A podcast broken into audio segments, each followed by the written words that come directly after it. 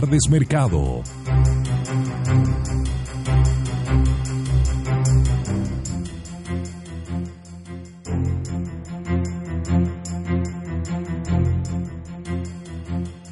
Dos de la tarde en punto. Estamos comenzando. Buenas tardes, mercado. Vamos con los titulares. Banco Central ajusta la proyección de crecimiento para Chile entre 2,75 y 3,5%. Y en el ámbito internacional las bolsas siguen subiendo después de que el presidente Trump dijese y comentase que no va a imponer aranceles a México. Cobre dólar mucho más hoy y también las repercusiones de la baja de tasa del Banco Central. La hablamos hoy en Buenas tardes Mercado. El análisis económico es presentado por Carlos Herrera, Máster en Acero y más. Los ascensores no se mueven solos. Detrás de cada ascensor Mitsubishi hay profesionales capacitados en el más importante centro de entrenamiento de ascensores de Latinoamérica, heavenworld.cl, DIFOR, concesionario oficial de Ford, DIFOR.cl y ASR Certificaciones, la casa certificadora que apoya a las pymes.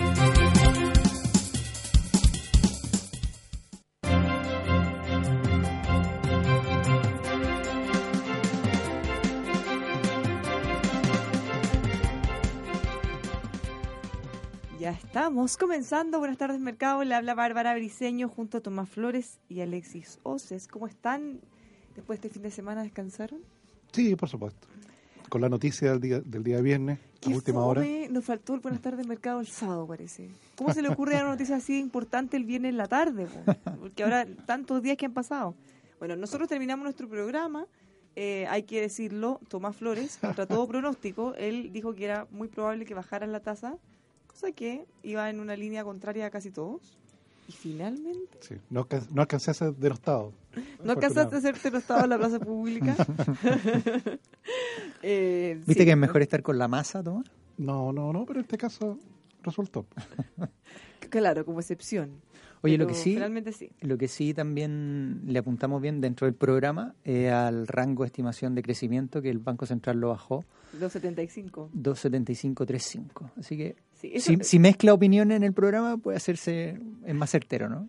Bueno, si alguien escucha este programa, se va a haber quedado con dos cosas.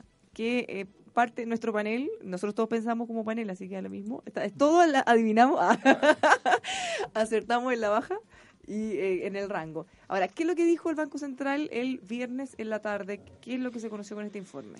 Hicieron dos cosas eh, interesantes. Uno, eh, efectivamente, el, el- el informe de política monetaria se entregaba hoy día a las ocho y media. Eh, Queda disponible en la página web y a las nueve se presentaba en la Comisión de Hacienda del Senado.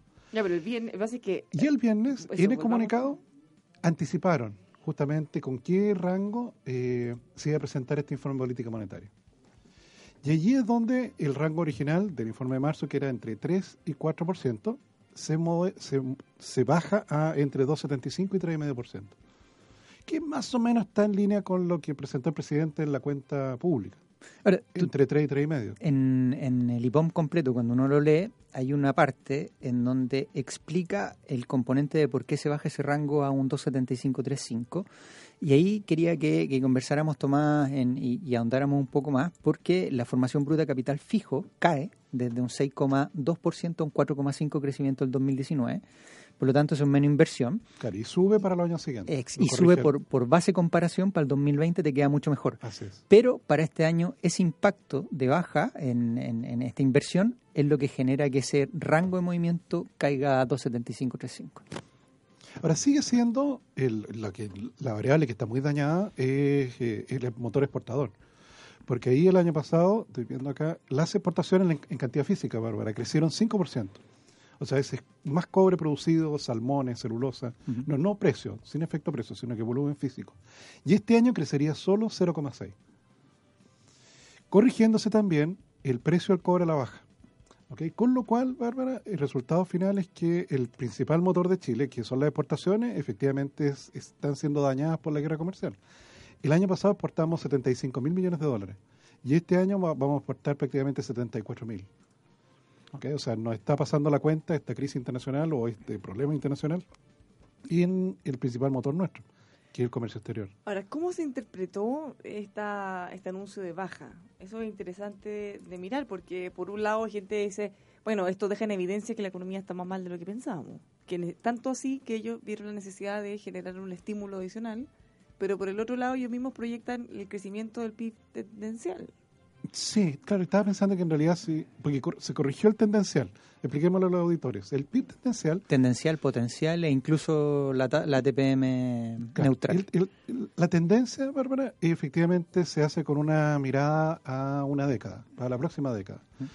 Y efectivamente lo que se busca con ello es tratar de sacar todo el ruido no recurrente o todo el ruido que tenemos hoy día con la guerra comercial y todo eso. Es decir, uno hace una simulación de cómo y a qué velocidad crucero tendría la economía chilena si todo estuviera más o menos normal. Que nunca lo está, pero ¿cómo estaría? Y esa mirada, Bárbara, eh, mejoró con respecto a la mirada anterior. Se elevó el crecimiento tendencial. Incluso sobre el potencial. Que eso es lo que se destaca. Ocurrió, Bárbara, y eso es interesante, que vale la pena comentarlo con los auditores, por el shock migratorio. Es decir, es de tal magnitud la cantidad de personas que ingresaron a Chile en tan poco tiempo, con una tasa de participación en el mercado de trabajo superior a la nuestra, me refiero a los chilenos, y con una escolaridad superior a la nuestra, me refiero a los venezolanos, todo eso finalmente lleva a que la velocidad de crucero de Chile sea más alta. O debería ser, por lo menos. Sí, debería ser. Entonces, eh, hay que recordar de que en un periodo cercano a tres años ingresaron cerca de 750.000 personas para una población estimada de 19 millones. ¿Okay? En el caso de la Unión Europea, ellos son como 300 millones de habitantes. Y ellos tuvieron un shock, que para ellos fue sustancial, de 250.000 personas. Nosotros tuvimos tres veces más, por una economía sustancialmente más pequeña. Bueno, yo estuve eh, conversando con Oscar Landerreche, el economista en la mañana, expresidente de Cuelco, y fíjate que él en ese punto decía como, parece un poco no sé si la palabra era como fresco, Batubo, que se celebre este punto, siendo que habíamos tenido hace poco tiempo toda esta crisis con los migrantes, eh, gente que de alguna manera quiere ponerle más barreras, que hemos recibido muchos, que hay que revisarlo, regularlo. Claro, y ahora estemos apostando a que la llegada de muchos migrantes pudiera ser una, de alguna manera una salvación parcial de nuestra economía. Quizás se mezclaba la parte económica con lo político. Con... Sí, yo creo que el, tema anterior no tiene que ver con los migrantes, sino con la irregularidad, es una cosa súper concreta y chiquitita. Que, era distinto, sí. era un tema como por qué llegaba gente de una forma tan sospechosa con estos sobres, o sea, nunca había un problema en Chile contra los migrantes, sino contra, tuvimos un problema puntual, sobre todo de haitianos y venezolanos que en poco tiempo llegaron mucho. Ahora, haitianos después las cifras mostraron que fue mucho menos de lo que, sí, pero después se pensaba. cuando se midió completo. Claro, entonces pensaba, ahora, dado que el potencial de crecimiento de Chile se corrige al alza, aunque el primer trimestre no hubiese sido más bajo de lo esperado, Bárbara, igual hubieran bajado la tasa de interés. En relación a tu pregunta, te fijas decir, detrás de esta baja tasa de interés, ¿qué es, lo que, qué es lo que hay? Yo creo que lo que hay es que vieron que hay espacio. Exacto. Hay, que hay espacio para poder bajar la tasa de interés y que la inflación converja a 3%. Y además, lo hicieron en un momento en el cual muchos podrán atribuir en un trimestre que efectivamente fue más bajo, y fue más bajo lo esperado, pero fíjate que la estimación de crecimiento del primer trimestre ya era baja. Lo que pasa es que sorprendió un poquitito más bajo, pero no fue una sorpresa que, que, generase un shock, que uno dijese, ¿qué pasó acá? Que creció mucho menos, o que fue en la dirección contraria. Entonces, como dice Tomás, tiene la holgura, tiene una inflación controlada de aquí al 2020 en, en términos del, del, target que se han puesto del 3%, y eso les da espacio para bajar. Y no solamente le dio espacio para bajar 25 puntos base, sino que 50 puntos base de una sola vez. Normalmente es, es, más poquito es una inyección, una inyección económica en términos de, de, de ser más expansivo tremenda en un corto plazo adelantándose a, por ejemplo, la Reserva Federal, adelantándose en términos de la jugada, sabiendo un poco los riesgos internacionales que hay, que efectivamente hay mayor aversión al riesgo, hay mayor incertidumbre, el efecto de Donald Trump va a durar, a pesar de que ya dijo que no, no le iba a imponer los aranceles a México, pero va a durar todo el año la guerra con China, probablemente no se demore mucho más. Y eso, sin duda alguna, va a tener una repercusión en el crecimiento mundial y en el crecimiento de las distintas economías que lo componen, sobre todo las más desarrolladas. Entonces, en ese, en ese enfoque, que el Banco Central haya tomado la decisión de bajar, tenía espacio para hacerlo. Sí, yo también quería preguntar de esto, le pregunté a Oscar Landerrete en la mañana, porque hemos hablado durante mucho tiempo del efecto real que tiene el bajar o subir las tasas respecto a un comportamiento deseado. Ya hemos visto muchos países como Japón, por ejemplo, que pese a bajar o incluso llegar a negativo en las tasas, no necesariamente con eso logra reactivar la inversión y el consumo. No, ni siquiera. Ya, pero él me decía que en este caso podía ser distinto, porque en general, en, en lo general, los bancos centrales, todas las decisiones ya están más o menos internalizadas. Mientras que en este caso era una cosa más inesperada, entonces cuando las decisiones son inesperadas pueden generar un efecto un poco más fuerte. Lo decía ¿Qué el parece? comunicado, es inesperado, inoportuno en, en términos de tiempo y en términos de magnitud. Pero efectivamente los precios, yo les comentaba el viernes que los precios tenían internalizado una baja de tasa hacia final de año. Lo que pasa es que, claro, el ver que el Banco Central toma la decisión ahora de bajar la tasa en mayor magnitud y adelantándolo en tiempo, eso es lo que sorprende. Pero el mercado ya tenía incorporado que efectivamente la curva eh, venía cayendo. Tomás. Yo creo que, que también esto se agrega al anuncio de política fiscal. Bárbara. ¿Te fijas? El día antes, dos días antes, se había anunciado la aceleración de inversiones por parte del Ministerio de Obras Públicas Mm. por 1.400 millones de dólares. Eso fue el viernes por parte del Entonces presidente. ¿no? tienes, tienes efectivamente el instrumento fiscal, tienes el instrumento monetario ahora, y como consecuencia del monetario te cambia, te cambia el tipo de cambio al alza, ¿ok? Eh, bordeando los 700 pesos. Y eso, Bárbara, te genera, eh, bueno, aumento de competitividad del sector exportador y modera un poco el consumo. Encarece los autos, los televisores, pero hace mucho más rentable exportar salmones o... Mm. Eso es como lo que, no sé si ustedes se recuerdan, Vigi siempre lo refería como el momento de los fierros, el momento de los fierros. porque ya llegará el momento de los televisores. Así que él siempre tenía sesgo para tipo de cambio alto. digamos, ¿ok? para, para, entonces tenemos hoy día los tres instrumentos de política económica Bárbara, apuntados en la misma dirección. No, pero además de eso, y, y lo hice bien Tomás, en, en la parte del tipo de cambio, el llevarlo a 700, eh, si uno lo quiere llevar a la economía real, imagínate empresas que tenían proyectado cambiar maquinaria o que tenían que importar algunos algunos O sea, que necesitaban fierro y, y auto. Sí, y maquinaria. necesitaban o, o refaccionar alguna, eh, lo que sea. Todas esas piezas, hoy día un tipo de cambio más alto te sale más caro. Sí. Entonces, lo que ponen ahí es que efectivamente el efecto tipo de cambio podría estar frenando esa decisión de importar en este minuto las maquinarias importar la, a no ser que sea muy muy necesario refaccionar alguna, pero eh, efectivamente traerlo hoy día a este tipo de cambio es más caro. Por lo tanto, esa decisión podría postergarse.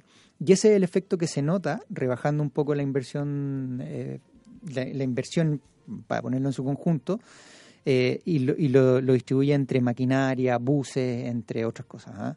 Eh, probablemente por ahí esté el efecto. Ahora, el minero podría sorprender mucho más. Es una de las únicas variables que tú pones en la ecuación que podría tener un componente más volátil, que no es tan fácil que eh, proyectar que efectivamente ese sector se va a mantener algo más eh, plano en crecimiento, más ¿Pudiste ver algo en relación a eso? ¿En minería? Sí. Tenía, mira, lo que dice el comunicado en particular es que en términos de crecimiento efectivamente va a estar más plano durante el año, pero que tiene un factor en, entre- bueno, tú lo has dicho muchas veces, lo de la ley, que cada vez es mucho menor el- la, la ley de- la ley del mineral, y lo otro también es que eso podría ir cambiando en el más corto plazo.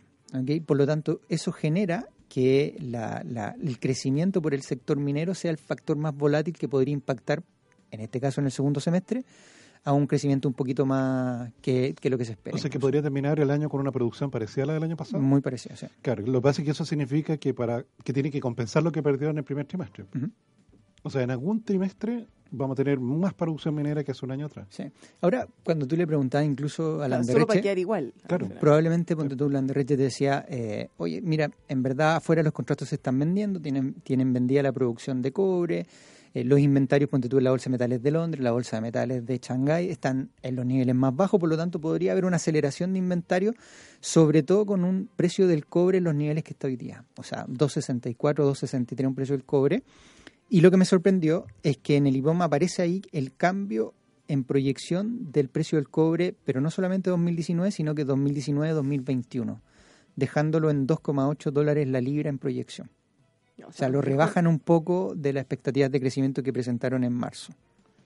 No, pero aún así mejor de lo que está ahora, por lo menos. Pero te- Claro, en este momento, Bárbara, 2 dólares con 66. Sí. Pero eso te evidencia Subiendo, una cosa, subiendo. evidencia que efectivamente este impacto de la guerra comercial, que hoy día nosotros no lo estamos notando tanto, hemos, hemos comentado más de la desaceleración, pero los datos de China todavía sigue siendo algo, algo parecido a los trimestres anteriores, pero hacia el 2020 es donde viene el mayor impacto en desaceleración para China y Estados Unidos. Y eso hay que tenerlo claro. eh, Este efecto de guerra comercial, el mayor impacto va a ser para el próximo año.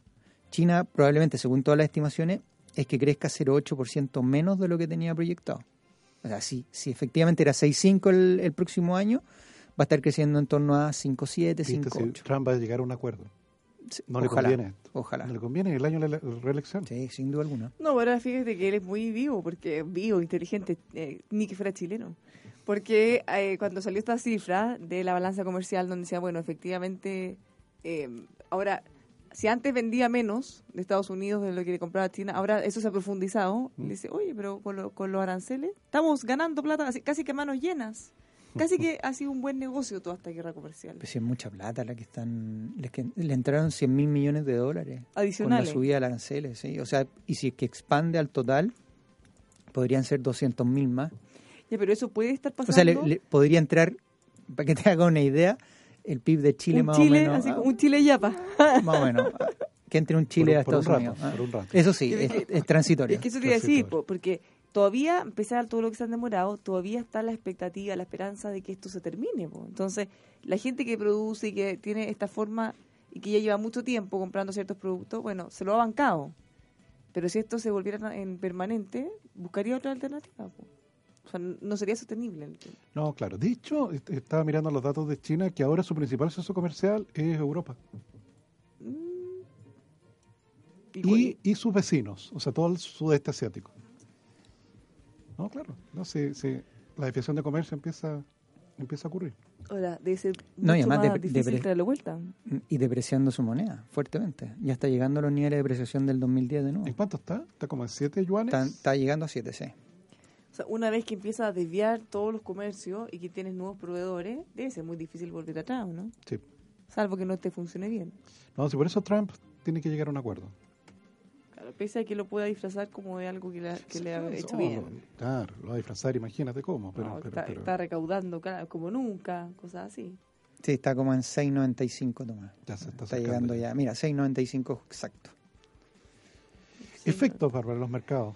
Efectos ¿Cómo lo ha tomado el mercado todo esto? ¿Cómo tomó los mercados todo esto? ¿El dólar? Pero tengo una pregunta. ¿Qué pasó? ¿Cómo tomó los mercados todo esto? Ah, muy bien. Muy buena pregunta.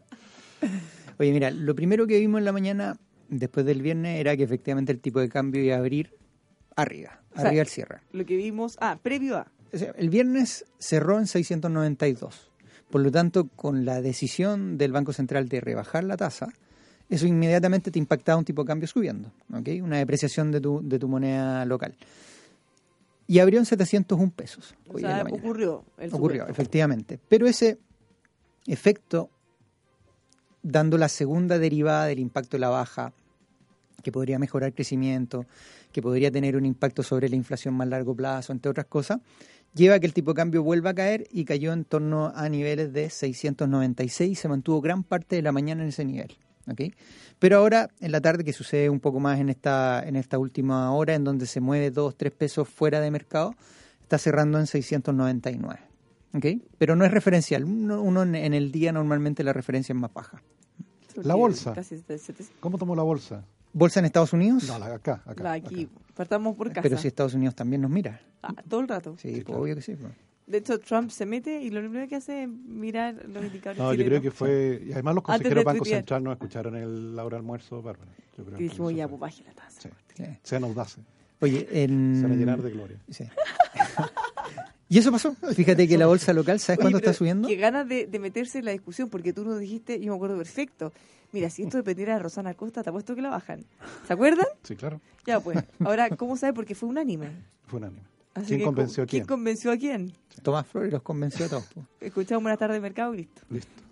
Oye, No el, el IPSA está subiendo el día de hoy 1,32%. Ah, muy bien. No, muy bien, muy bien. Todas las acciones, la mayoría de las acciones más pesadas están subiendo. Mira, Conchitoro subiendo 3,63%, Sokimich subiendo un 3%, Colbún también subiendo un 2,5% y así Mira, sucesivamente. BCI subiendo 2,4%. Gracias. Dentro de las que caen, eh, bueno, CGE tiene poco volumen, pero cayendo un Ah, pero 8,33%. mucho. Blumar, Multifutua y el sector salmonero, un poquito más de un 2%. Eh, y otra que te puedo decir más grande, ILC, que puede ser 0,26%, que es de, de, de las que han estado ahí. Oye, un breaking news. eh, Breaking news. Breaking news. Así, viste que ahora somos gringos. En los noticieros, aunque sean chilenos. Nueva York, un helicóptero se estrelló con un edificio. Eh, esto, por lo que veo, está recién pasando. No sé si habrá mucha información al respecto. Habrá sido un accidente, eh, un atentado. En general, como que uno siempre tiende a pensar en atentados, pero como está en silencio porque tú estás hablando. Hazte un comentario como la Paulina Nin, ¿ah? Como- para que te digan por el teleprompter ahí que no digas atentado. Ah, Cuando fue el de las Torres Gemelas, ¿te acuerdas tú o no? Que ella estaba en vivo ah, y dijo, transmitiendo. y ella dijo Sí, la palabra atentado. chocó, oye, parece que chocó una avioneta en una de las torres y dijo, no, esta cuestión es un atentado. Y le empezaron a gritar por dentro, ¿cómo dices eso? Y, y realmente Finalmente Lo era. fue un atentado. Claro, para no alarmar a la población. Ya, pero ¿qué tanto se van a alarmar por lo que ganan un material chileno en Estados fue. ¿Lo Unidos? vende ya? Estaría bueno saber. Del Ya, fin hasta el fin. voy ¿Tú no a- los conoces a ellos? Ah, no. Voy a ver en la pausa si es que tenemos algunos detalles. A ver, Sí, a ver qué, qué está sería, pasando con eso. sería ideal. Oye, pero, pero en general, ¿sabes qué? El mercado local, tomando muy buena manera el- el- la baja de tasa, efectivamente el- la bolsa local ha tenido un comportamiento muy, muy positivo. Y también, mira, a pesar de todo que se había descorrelacionado un poco la, la- la bolsa local, en Estados Unidos la bolsa también está subiendo. ¿Ok? Así que, ponte tú, el Standard Poor's sube 0,54%, ya está llegando casi a los 2.900 puntos. Así que si se mantiene así hasta el día jueves, le gano un almuerzo a Manuel Bengolea, donde los voy a invitar a todos ustedes. ¿Ah? Un almuerzo tenés que traer para acá, sí.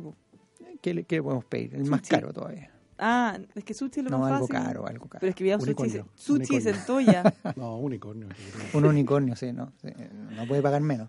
sushi Y- centolla, de langosta.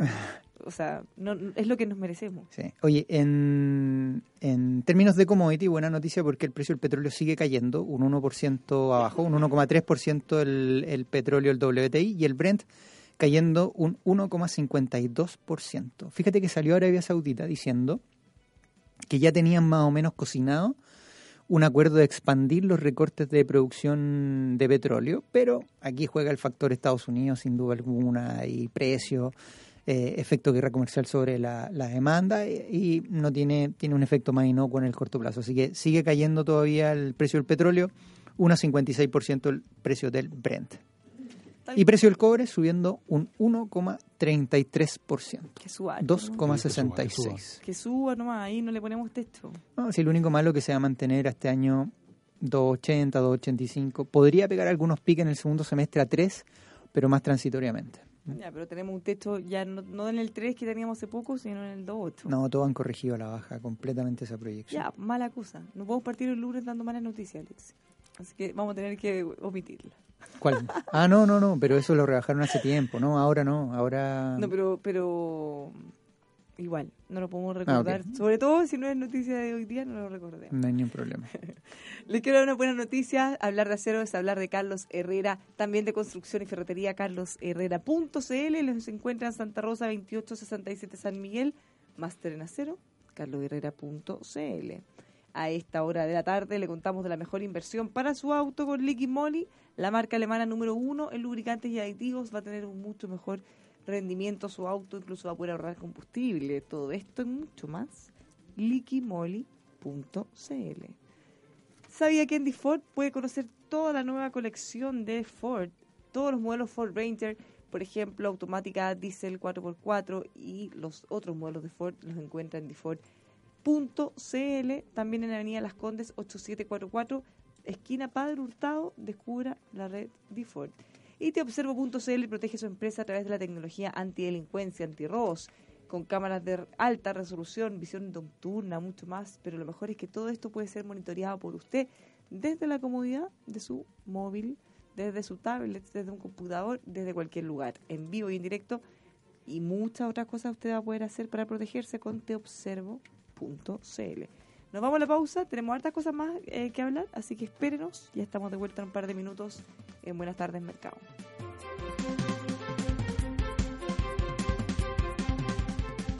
¿Existe una camioneta diésel automática 4x4 full equipo y a un precio competitivo? Y la encuentras en DeFord porque todo se puede superar. En DeFord tenemos 10 versiones de la camioneta Ford Ranger para que encuentres la que mejor se ajusta a tus necesidades. Aprovecha los bonos del mes, entrega tu usado en parte de pago y te vas en tu camioneta cero kilómetro. Visítanos en DeFord.cl o ven a cualquiera de nuestras sucursales. DeFord, mejores negocios. Hola Luchito, ¿cómo vamos con el avance de la obra? Más jefe, nos quedamos cortos de chumbre, volcanita, plancho SD. Y papá mala pata se nos echó a perder la soldadora. Cache, hasta que llueve. Ya, súbete a la camioneta y vamos al molde aquí cerca y compramos en esta cuestión grande todo, po. No, pues jefe, ahí tenés muy re mal. Hay que andar persiguiendo a los vendedores, hacer cola, no asesorar nada y uno pierde tiempo, jefe. Vamos a Carlos Herrera, mil veces mejor. Carlos Herrera, pero si venden puro acero. Está loco, nada que ver. Todo este material de chumbe, volcanita, plancho OSB, martillo, alicate, hasta los guantes los compramos en Carlos Herrera. En 15 minutos compramos todo. No atendió un compadre todo el rato, no asesoró, no cargaron la camioneta para decirle que nos ayudaron a ubicar bien y ahorramos cualquier plata. Es lo mejor. Hasta un café a uno le dan mientras carga. ¡Oh, qué buena! Vamos entonces, pues, Carlos Herrera, me convenciste. Y nos tomamos el café. Carlos Herrera, máster en acero y más. Mejor atención, asesoría, materiales de construcción, ahorro de tiempo y dinero. Visítenos en carlosherrera.cl. Carlos Herrera, máster en acero y más. Conozca los variados modelos de lentes ópticos que trae desde Italia Óptica Santa Lucía. Si necesita un armazón elegante, de moda, incluso para realizar deportes, tiene un amplio surtido de armazones de primera calidad de excelente garantía. Óptica Santa Lucía posee la tecnología para entregarle sus lentes ópticos desde una hora, siendo atendido por un personal de primerísima calidad y mucha experiencia. Son seis décadas al cuidado de su vista. Conozca el nuevo multifocal de rápida adaptación, teniendo un solo lente para la visión de lejos, intermedia y cerca. Agustinas 802, esquina San Antonio. Óptica Santa Lucía. Solari y Compañía Limitada. Ingrese a la página web ópticasantalucía.cl.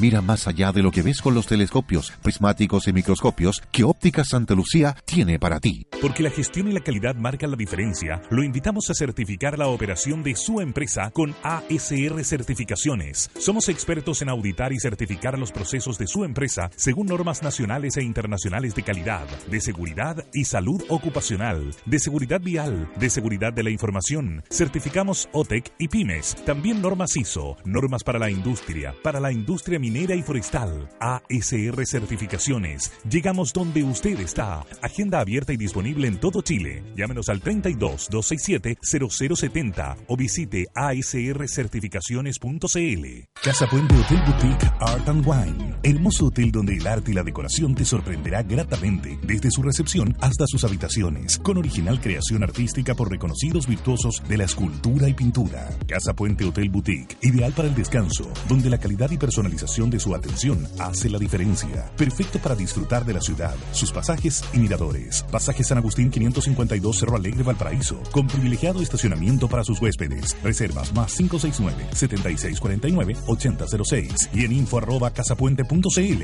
Más información en la web casapuente.cl. ¿Usted paga derechos de autor por difundir música ambiental? Con música libre, usted no cancelará derechos autorales, porque estos ya están cancelados a sus creadores. Música Libre dispone de 18 estilos libres de derechos de autor. Música ambiental libre de derechos de autor es Música Libre. Contáctenos en musicalibre.cl o al 225 80 2010.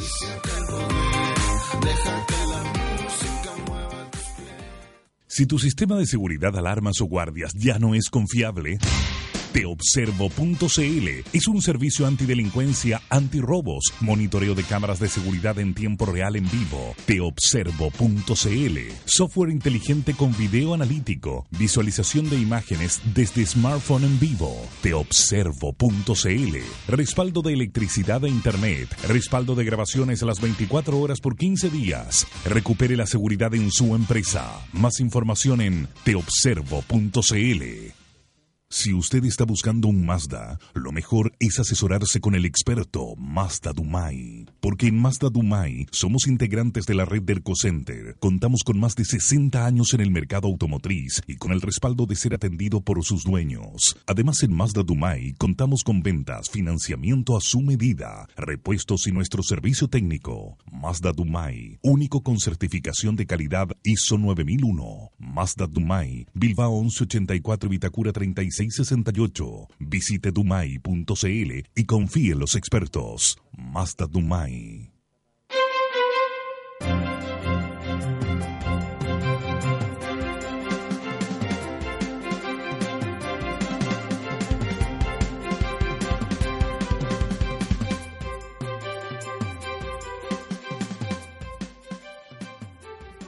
Ya estamos de vuelta. Buenas tardes, mercado. Le habla Bárbara Briseño junto a Tomás Flores y Alexis José. Me gustaría, eh, compañeros, hacer un pequeño paréntesis para que hagamos un breve análisis, así como info de utilidad pública.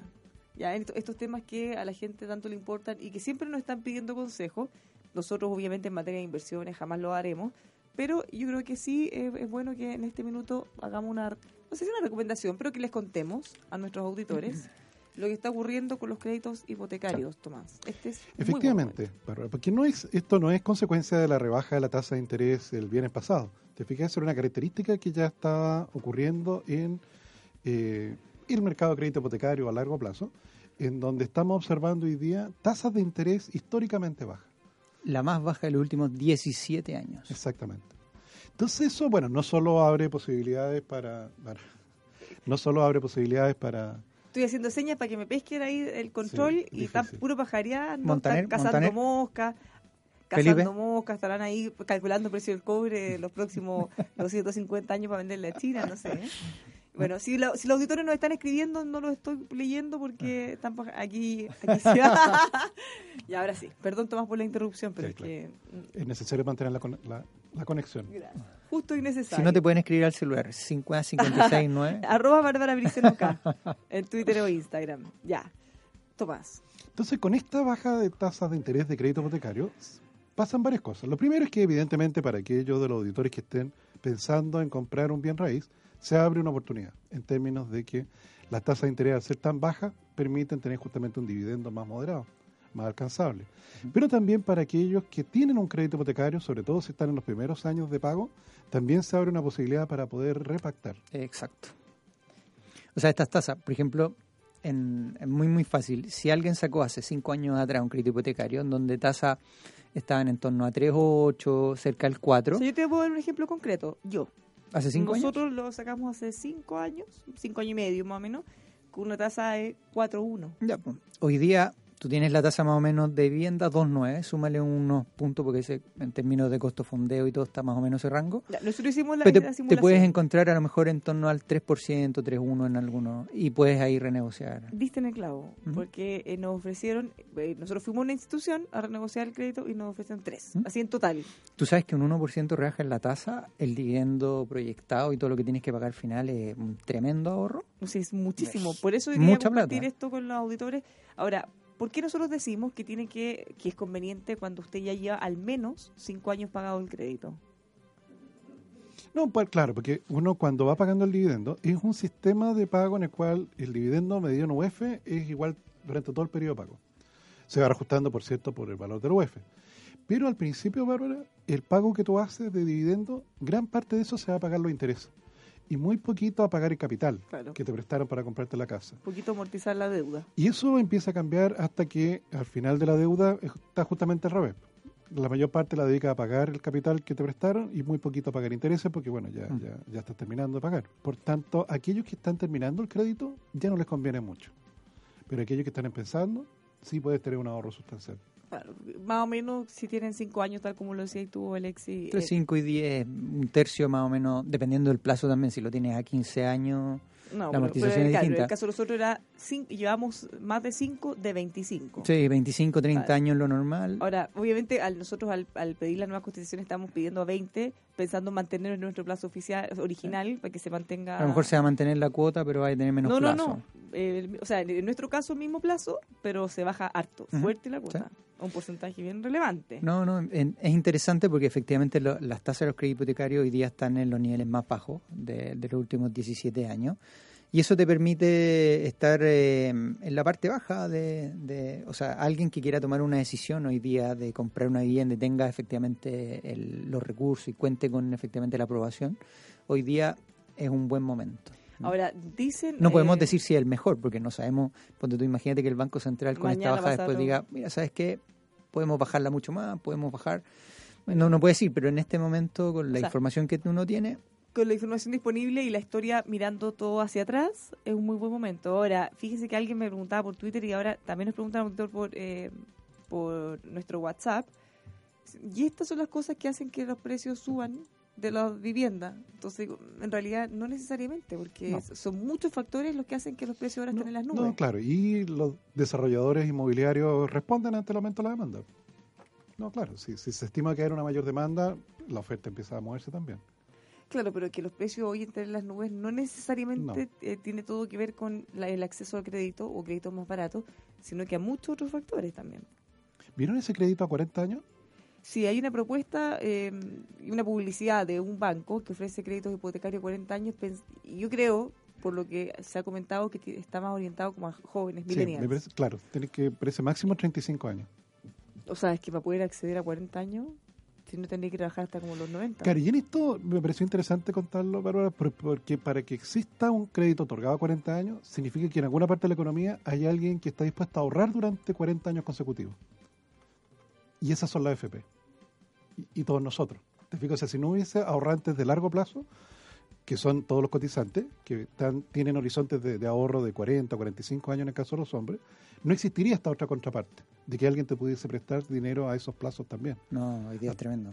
No, sería, claro, te pasaría lo que pasa a veces en Argentina. Te fijas que efectivamente un crédito, yo creo que los créditos a más de 15 años no existen.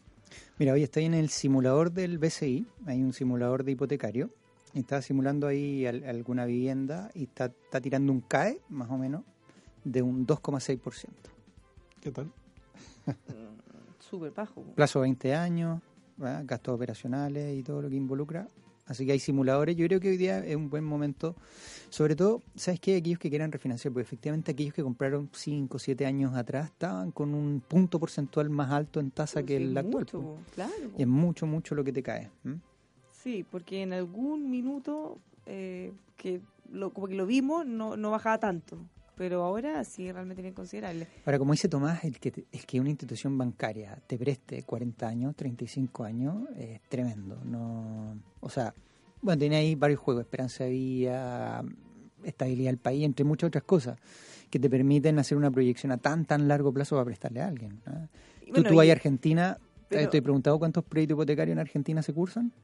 No, está muy difícil. Pero fíjate que No, igual... nunca no, no tienen, tienen Ah. que comprar en efectivo o tienen que pedir plata por otro lado, en dólares. No, no. Sí, No, no, es que estoy pensando en que tengo un caso de una amiga que tiene una propiedad, que son estos típicos ejecutivos que se han tenido que ir a trabajar a otros países y la tienen en venta hace miles de años y no, no hay caso, no logra venderla. no. Ya sea porque los precios están inflados, porque nadie tiene plata, pero Bueno, en, en- ahí está. en Europa otra vez está la burbuja inmobiliaria y lo, lo, lo, lo puso en el informe del Banco Central Europeo. Nuevamente los precios se levantaron por sobre los precios normales y eso generó una burbuja en precios en, en términos de vivienda y otra vez probablemente pueda reventar como fue en el 2013 y veamos otra vez un fenómeno de, de problemas en la zona europea que es uno de los riesgos que hay hoy día. Mira, nos escribe otro auditor. Eh, ¿Existe alguna razón técnica del por qué se paga mayor interés al comienzo del crédito y después más capital al final? Es que es para que el dividendo sea siempre el mismo. Sea siempre el mismo. Si, si, si el monto de devolver el préstamo original fuera la misma cuota todos los años, los primeros dividendos serían mucho más caros. Entonces se ordena de manera tal de que el dividendo sea parejo durante todo el periodo de pago.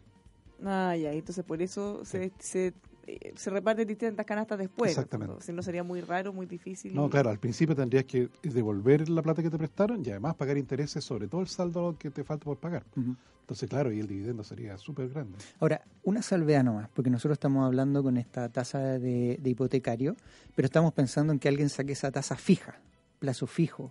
Ojo que hay hipotecarios que También. tienen, un, tienen involucrado un periodo de tiempo fijo y después variable. Ah, también, claro. Y eso en el largo plazo, ponte tú dependiendo de la composición, pero si tú tomas variable va a depender de cómo esté la tasa, en cómo vayas pagando. Y si nadie sabe lo que va a pasar en 5 o 10 años más. Imagínate la tasa vuelva a 4%, 4,5%. Te vas a encontrar pagando una tasa muy, muy superior a la que está actual. Entonces, probablemente con estos niveles de tasa, el tratar de, te va a salir un poco más caro al principio, pero tratar de ordenarte que sea fijo, va a estar tomando una tasa en los niveles más bajos. Mira, Gabriela Lazo no recuerda algo que es, bien doloroso, pero ojo que los bancos cobran eh, mucho por gastos operacionales para repactar. Eso es verdad. Cuando uno hace el, el trámite Sí, eh, y te puede gastar entre 800, un millón, un millón y medio de pesos, quizás más. Pero eso es mucho menor de lo que, te, va a te va a ahorrar. ahorrar en 20 años de... O sea, en, el- en mi caso, de todas maneras. O sea, es como perder un par de meses de, mi, de lo que voy a ganar y me- es como en vez de ganar 20 años, voy a ganar 19 años Exacto. y 7 meses. Sí, sí, sí. Claro. no, sí que, Pasa mucha- que, hay que tenerlo ahí, hay que tener el flujo para poder pagarlo de una. ¿no? en la típica pregunta financiera, ¿tú prefieres que te paguen 100 pesos hoy día o 100 pesos en un mes más? Claro, yo Hoy prefiero día, que lo pague hoy día si puedo, si puedo elegir. Hay un efecto del dinero en el tiempo. Mm. Igual hemos, piense que hemos ido evolucionando porque antes lo tradicional era el crédito hipotecario 20 años. Y ahora ya 25, Sí, claro. 30, 35 Ah. y ahora incluso están hablando de Pero tú 40. sabes que hay crédito hipotecario online. crédito hipotecario online. Sí, Ah, sí. pues. Que el ult- hay que hacer solo el trámite y ir a firmar a la notaría, ¿no? Sí, mm, y sí, es que porque en- verdad hoy día como hay viviendas que son, que ponete tú las nuevas, con eso está, que tú puedes sacar tu hipotecario online, simularlo, firmar y hacer todo trámite online. Ya no tenéis que ir por otro lado. Hay una que lo tiene. No, ban- bancos de más de avanzada tienen eso. Bancos donde trabajan muy buenos ejecutivos. Mira, otro auditor nos dice, llevo 10 años pagando un dividendo con una tasa de 5,2%. Tienen que repartir. ¿Me conviene? Por Pero por supuesto, por supuesto. Si me conviene a mí con 4,1, imagínate 5,2. Parta corriendo Uy, al banco. ¿cuándo? tu- ¿5,2? ¿Cómo pero tanto usted, señor, para ir a...? Porque no había que esperar este minuto tan, tan, tan, tan bajo para poder No, aprovechar. pero 10 años atrás sí, era... Podría haberte encontrado. Bueno, le quedan cinco, le quedan 15 años. No, Así que- que, de de, todas todas maneras, maneras, de usted ahora mañana mismo a la mañana, o lo, de hecho lo puede hacer por internet también. que simule, que simule para ver si... Pero sin duda alguna va a ser conveniente.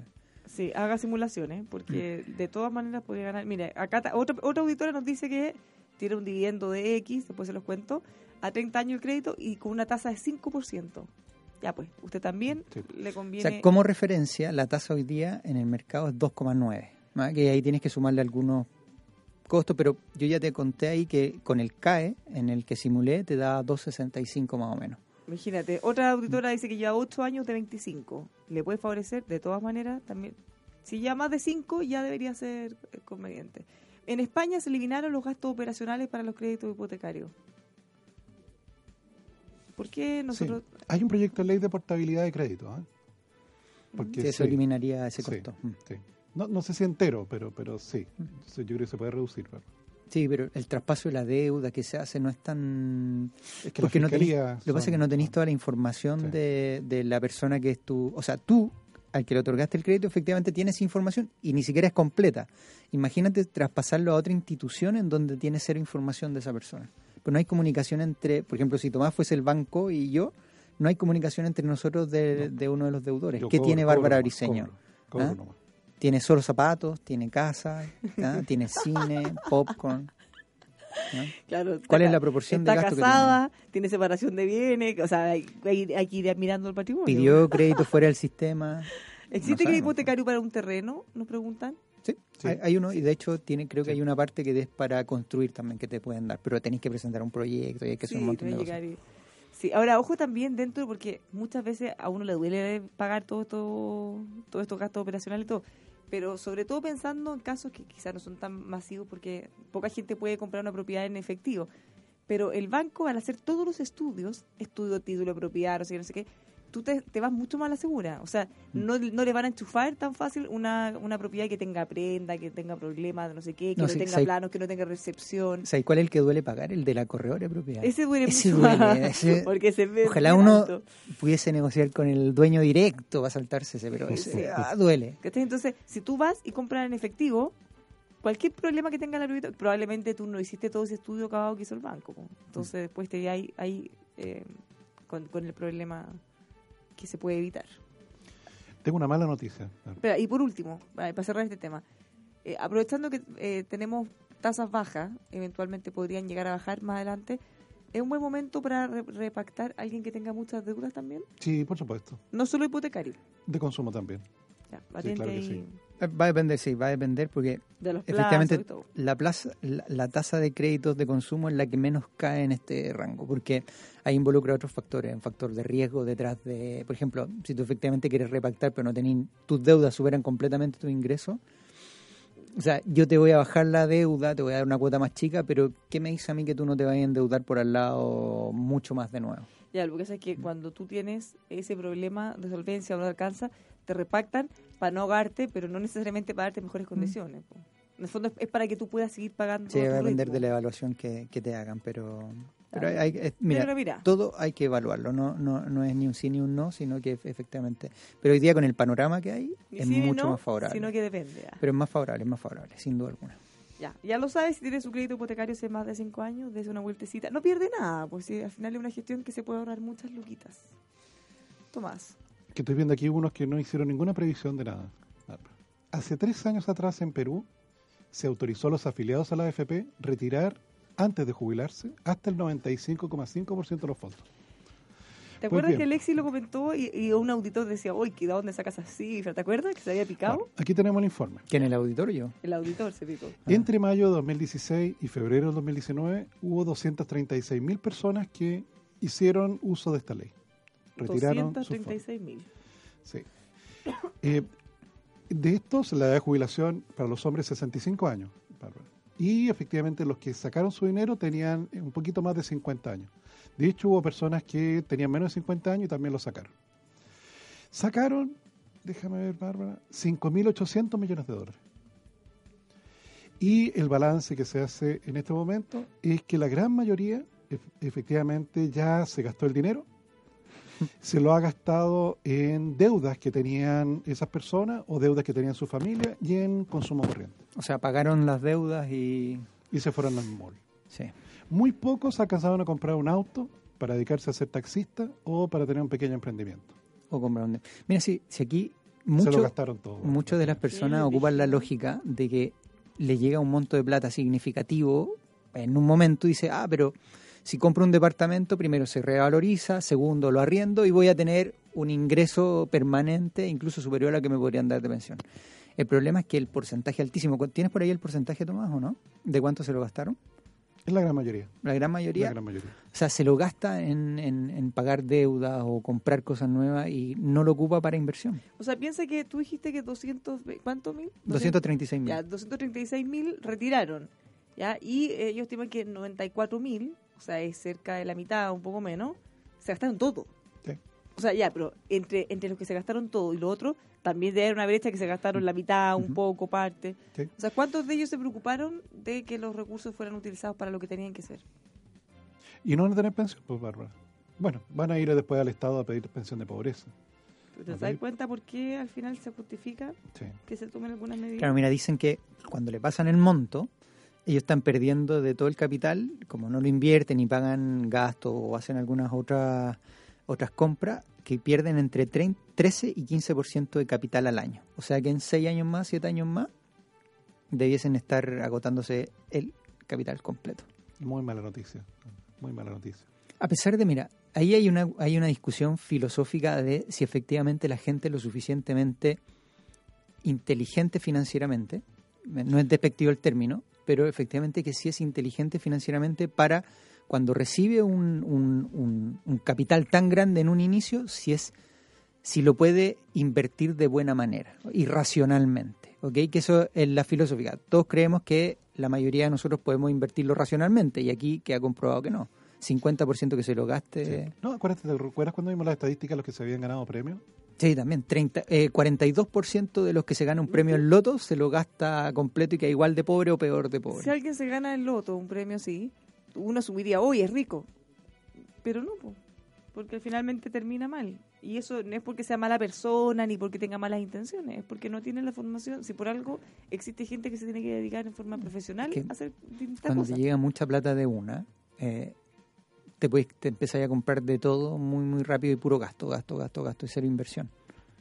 No, pues y además una sensación de que hay tanto que siempre va a haber. ¿Mm? Tú siempre cuentas quién fue lo que quien se ganó la polla gol y terminó mal. Maestro Cárdenas. El maestro Cárdenas. que se ganó, claro, en esa época con la Polla Gol, uno de los premios en términos relativos más, más, más grandes eh, de las últimas décadas. Y fueron varios millones de dólares. Y se lo gastó todo, maestro. Y entre que se lo gastó y lo perdió, con malas inversiones. Yo sabéis que siempre me acuerdo del este que era de un reality show cuando recién partieron. ¿Cómo se llama? El que, el que hizo un comercial cuando- eh, que le pagaron Yo una cantidad de plata Valero. tremenda. Y él contaba que no sabía cómo se le fue la plata en, no sé, tres meses, cuatro meses. Sí, porque el, su ingreso debe haber sido tan alto que al final tú decís, bueno, ya, ya estoy ganando esto, esto, esto. Va a venir más, va a venir más, va a venir más. Y de repente deja de venir. ¿Mm? O sea, al No, final el sí premio te lo ganaste una vez también. ¿eh? No, pasa, Esta pasa. plata te la entregan No, y una además que vez. sube, pues tú no sé, si te ganas el loto, inmediatamente tú piensas, te cambias de casa, cambias el auto, te pones a viajar y eso, cambiarse de casa involucra mayor gasto. Eh, No tiene, no no tiene un componente de inversión ahí. A pesar de que las casas se revalorizan y un montón de cosas más, pero, pero mucha- muchas de las personas, un porcentaje altísimo de aquellos que se ganan el loto o un premio de azar, eh, termina siendo pobre, igual de pobre o peor, o más pobre de lo que era antes de ganarse el premio. Sí, pues ahora ojo que también, cuando- eh, como ustedes mencionaban, cuando se hablaba de esto y se trataba de proponer algo parecido, fíjense que todo el mundo dice lo mismo. Es que mira, yo con esta plata me compro tres departamentos, Ujú. de partida no te alcanza para tres departamentos. Si nosotros miramos el promedio de los ahorros de la gente, claramente no- si tuviera plata para tres departamentos, probablemente su pensión sería ¿Cuánto, ¿Cuánto el altísima. promedio de ahorro más o menos? ¿Serán 25 Veinte y millones? tantos millones, no más que O sea, eso. un 25, con suerte uno. No, con suerte. No, pero o sea, para que Ni siquiera. pudieras- ni siquiera te alcanza. Uno de ahora 1000 miramos UF. no, y aquí casi quién encuentra casi por 1000 UF, muy, muy bajito, ¿cachai? Entonces, eh, así como me compraría tres departamentos y lo arrendaría, eso ya definitivamente no es viable porque si tú tuvieras plata para tres departamentos, tu pensión sería tan alta que no sería tema en el fondo. Así es. Y segundo, si efectivamente, incluso si pudiéramos comprar departamentos, ¿qué pasaría si todos, todos empezáramos a comprar montones de departamentos? Subimos tratar el precio. eh, subimos el precio y, y bajamos el precio del arriendo. po. ¿Qué es lo que ha pasado con las, una de las explicaciones de por qué las viviendas han subido de precio? Es el hecho de que muchas se han construido por inversión. Hay tanta gente que ha invertido en viviendas de, para poder arrendarlas, en, en- en proyectos inmobiliarios que han subido los precios. Ahora, no hay una burbuja, hay un montón de estudios que lo han dicho, lo ha hecho el Banco Central, eh, no, hay una burbuja hoy día en términos de precio. ¿no? O sea, piensa tú que en, Europa, cuando fue la burbuja, los precios se habían escapado tanto que uno como profesional ni siquiera podía comprar un departamento chiquitito. Ni siquiera de 30 metros cuadrados en... ah, tenía que ir con la renta de un amigo, de tu polola o de tu... o, tu, o si estás casado, para recién, recién poder comprar uno. Están inalcanzables los precios, inalcanzables. ¿Ven? No vamos a terminar como en Japón, Tomás, que teníamos cocina, baño, cocina, baño, living juntos. Ay, nos contaron, ¿te acuerdas, Tomás? Nos estaban comentando cómo vivían gente fuera, en China o en Hong Kong, eh, en departamentos de cuánto, que como 20 metros cuadrados. Más o menos. Eh, Pero que una pieza que, para que tienes que bajar la cama y en mesa y la subís, pues, sí, y la- ventana. tiene- Sí, sí. y tiene ventana. Sin ventana. Ándate el que se va a trabajar a Nueva York, eh, que, que imagínate arrendarte un departamento ahí en Nueva York. En Manhattan. Manhattan, 20 metros cuadrados apretados, duerme abajo de la cocina. Eh, Pero está en Manhattan. No pagaría ese costo. Mira, no- nos pregunta otro auditor, eh, dice que lleva 12 de 180 cuotas canceladas. O sea, él lleva un Está- año. no, está ¿ah? al, inicio, con suerte un año. Lleva un Ah, año. Ya, Sí, entonces a él Partió. puede... Está claro. partiendo. Ahora, él tiene eh, una tasa de 4,1%. Ya, Le- Nos pregunta, también. ¿Por qué hablan que lo mínimo son 5 años? Y le repetimos, porque lo- en general los primeros años se van a pagar intereses. Entonces, ¿qué quiere decir? Que después de un par de años lo que va a deber exactamente lo mismo aunque haya pagado. Sí, lo que nos referimos a 5 es el inicio. Ah, y si lo tienen a 10 años y ya en uno, es uno. Ah, pero es del, es del inicio el del hipotecario. O sea, idealmente de- del plazo que tú pactaste que no sea más de un tercio. Entonces, perfectamente pudiera preguntar también. Vaya, no pierde nada, si es gratis, preguntaron, ¿no? Eh, es gratis. Eh, no tiene que necesariamente tomarla si es que no le... ¿Dónde puedo encontrar ese dato las personas que retiraron dinero en Perú? Eh, bueno, Está en el portal, está en el portal de. MOL. Emol. Sí. La, la primera noticia de MOL. Usted abre emol.com. Qué buen tenga- medio MOL. Para que tengan datos. Mira, Qué buen qué medio. Si, O sea, usted- aquí si hay- tiene tiempo, póngase MOL TV y ahí puede ver nuestra entrevista.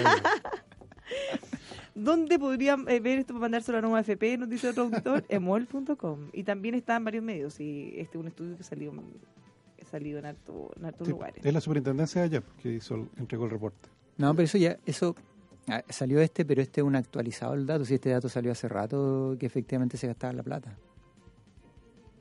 Sí, pues, lo habíamos visto. De hecho, el mismo ministro, el mismo ministro Rodrigo Valdés en algún minuto lo mencionó, ¿se acuerdan? Cuando se estaba haciendo esta discusión y salieron algunos iluminados a ofrecer esta alternativa, dijo, "Eh, ojo que se la gastaron todo en el mundo. Piensa tú que fue en- desde mayo del 2016 que está, ¿Mm? que está en funcionamiento. Así que el auditor que, que no se enoje si no- nosotros damos los datos, O sea, estamos inventando. Claro, si no, lo- si no son buenos o no, o no se ajustan a las cosas que nos hubiera gustado, mala suerte. No. No son falsos. ¿ah? No son- claro, no porque no nos guste. Oye, hay tanto de mito en, en datos económicos y en es, es un, es impresionante. Por eso yo recomendé, ¿te acuerdas el libro que regalamos, que regalamos en el programa y que se lo ganaron desde San Vicente? ¿Mm? Eh, que ese libro ef- efectivamente desmitifica completamente todas estas cuestiones trabas que tenemos nosotros. No, pero es que eso no es así. ¿Por qué? Porque yo he visto esto. No, no tiene, no tiene, es con datos. Bárbara, al parecer el helicóptero que se estrelló contra un edificio en la séptima avenida en Nueva York fue un accidente. Al parecer fue un accidente, no, no tendría una connotación terrorista. Buen- buena cosa, buena cosa ver eso. Ya, nos tenemos que ir, pero antes le doy unos consejos muy importantes. Pues los ascensores no se mueven solos. Detrás de cada ascensor Bitswitch hay personas, ingenieros técnicos especializados para que usted pueda tener mejor servicio en el Centro de Entrenamiento de Ascensores de Latinoamérica, CEN. Conozca más del CEN ingresando a heavenworld.cl, heavenworld.cl. ¿Sabía que puede contar, eh, contratar en forma anticipada los servicios funerarios de María Ayuda para que así pueda ayudar a cientos de niños de la Fundación María Ayuda? Una buena cosa para cerrar un ciclo tan doloroso de la vida con sentido. Más información funeraria mariaayuda.cl. Y finalmente ACR Certificaciones es una casa certificadora que apoya a las pymes a lo largo de todo nuestro país para que pueda tener más y mejores negocios, para que pueda certificar, por ejemplo, con la certificación de calidad ISO 9001 y mucho más. Confíe en ASR Certificaciones. Llámelos al 322670070 o visítelos en asrcertificaciones.cl. ¿Por qué te ríes? Que hay, auditores que dicen que contemos quiénes hicieron ricos sacándolos de Perú. Pero si es uno menos X. ¿Quiénes po. hicieron ricos los malls? Eh, uno, menos, eh, uno menos X. Ah. Eh. ¿Cómo se llama el libro que dice Alexis sobre los mitos de economía? Eh, te digo inmediatamente. Errores, creo que se llama. No, ese es O otro. ese Ese, es de los errores económicos, político-económicos de los últimos 100 años. Eh, se llama Factfulness. ¿Ya cómo se escribe? F-A-C-T F-U-L-L-N-E-S-S. Ya, fact, así como hechos. Fact. Sí, es que yo no puedo decir esa palabra porque Fact. me suena distinto en inglés. Nos vamos. Tomás. Hasta mañana. Ya nos vamos a repactar los créditos, volvemos. Chao, hasta mañana.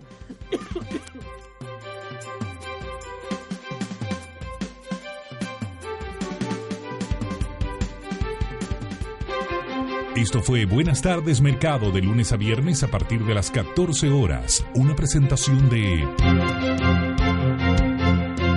Carlos